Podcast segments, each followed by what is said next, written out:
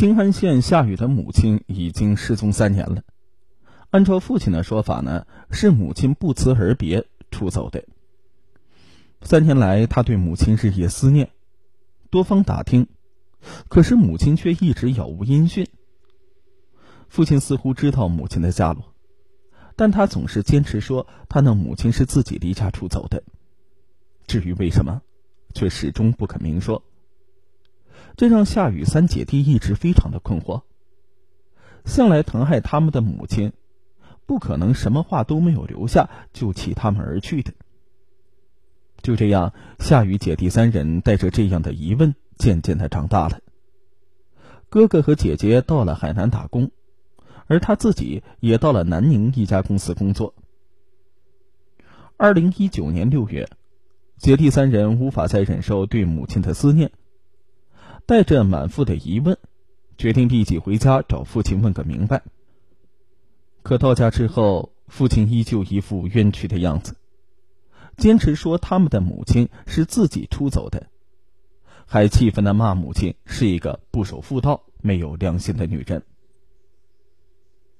父亲坚持三年的说法始终未变，这让夏雨三人又悲又喜。喜的是母亲极有可能还活着，悲的是，依旧还是没有母亲的下落。母亲虽然不在了，但父亲对他们的爱却没有丝毫的改变。夏雨突然觉得他们这样怀疑父亲，有些大逆不道。二零一九年六月十四日上午，夏雨三人买来好酒好菜，决定在离家前向父亲尽一尽做儿女的孝心，以感谢他这么多年来的养育之恩。酒过三巡，夏父开始有些激动，不停的感慨拥有夏雨三姐弟这样优秀的儿女，很感欣慰。夏雨三人却发现。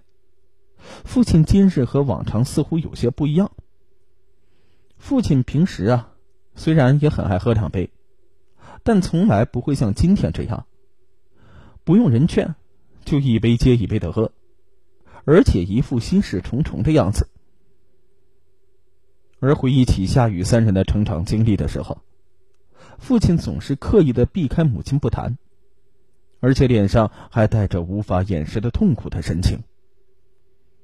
父亲的心里似乎藏着一些关于母亲出走，而夏雨三人并不知晓的内情。咚！夏雨三人突然跪在父亲面前，声泪俱下的再次请求父亲告知母亲的下落。三个儿女不约而同的下跪，让夏父有些不知所措，酒意顿时也被冲淡了许多。或许是积压了三年不为人知的秘密，将他压得喘不过气来了。在儿女们的请求之下，夏父终于答应告知夏母的下落。但没有想到，从父亲口中说的事实，将夏雨三人重见母亲的希望彻底的毁灭了。二零一六年九月的一个早晨，父亲拿板凳。亲手将母亲砸死之后抛尸，夏父无限悔恨的低头抽泣起来，颤抖的身体就像是在请求儿女们的原谅。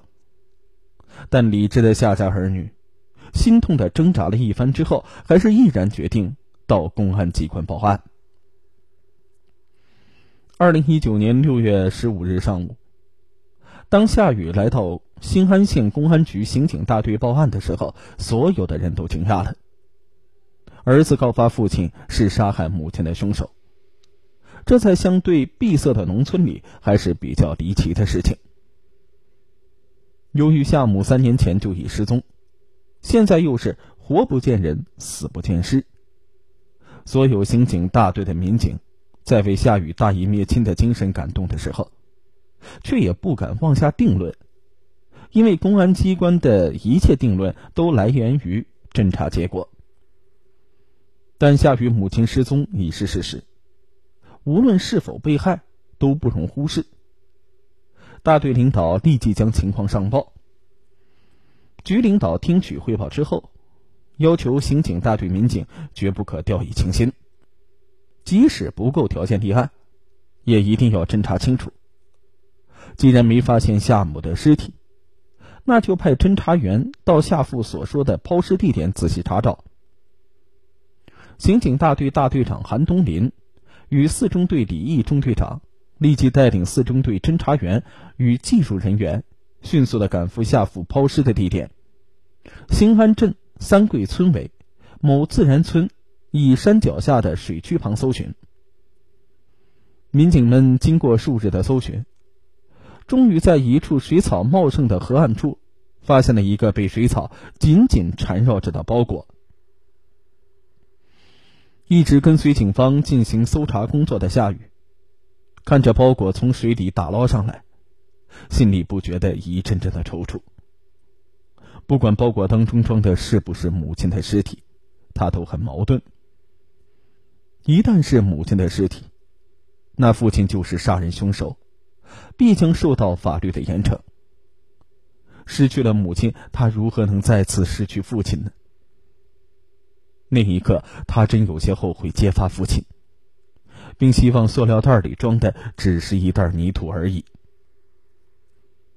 将外层的塑料袋剪开，露出的是另一个扎了口的白色蛇皮袋。虽然在水中浸泡了很长时间。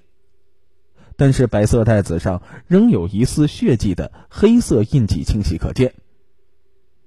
在将白色蛇皮袋子去掉之后，呈现在民警面前的是一具被腐蚀了一大半的尸骨。当夏父被民警传唤到刑警大队的时候，夏父却拒不承认杀害夏母的犯罪事实。看着他脸上无法掩饰的恐惧和紧张，民警决定。对他使用心理战术，果然不出民警所料，在夏父负隅顽抗了二十多个小时之后，夏父的心理防线终于崩溃，终于如实交代了其杀人犯罪的过程。夏母被害于二零一六年九月二十二日的早晨，但夏父杀害她的原因还要从更早的时候说起。二十多年前，夏母的家人安排了夏母与夏父的结合。夏雨三姐弟相继来到人世。夏父、夏母对三个孩子都非常疼爱，虽然生活过得清苦平淡，但是一家人却也是幸福甜蜜。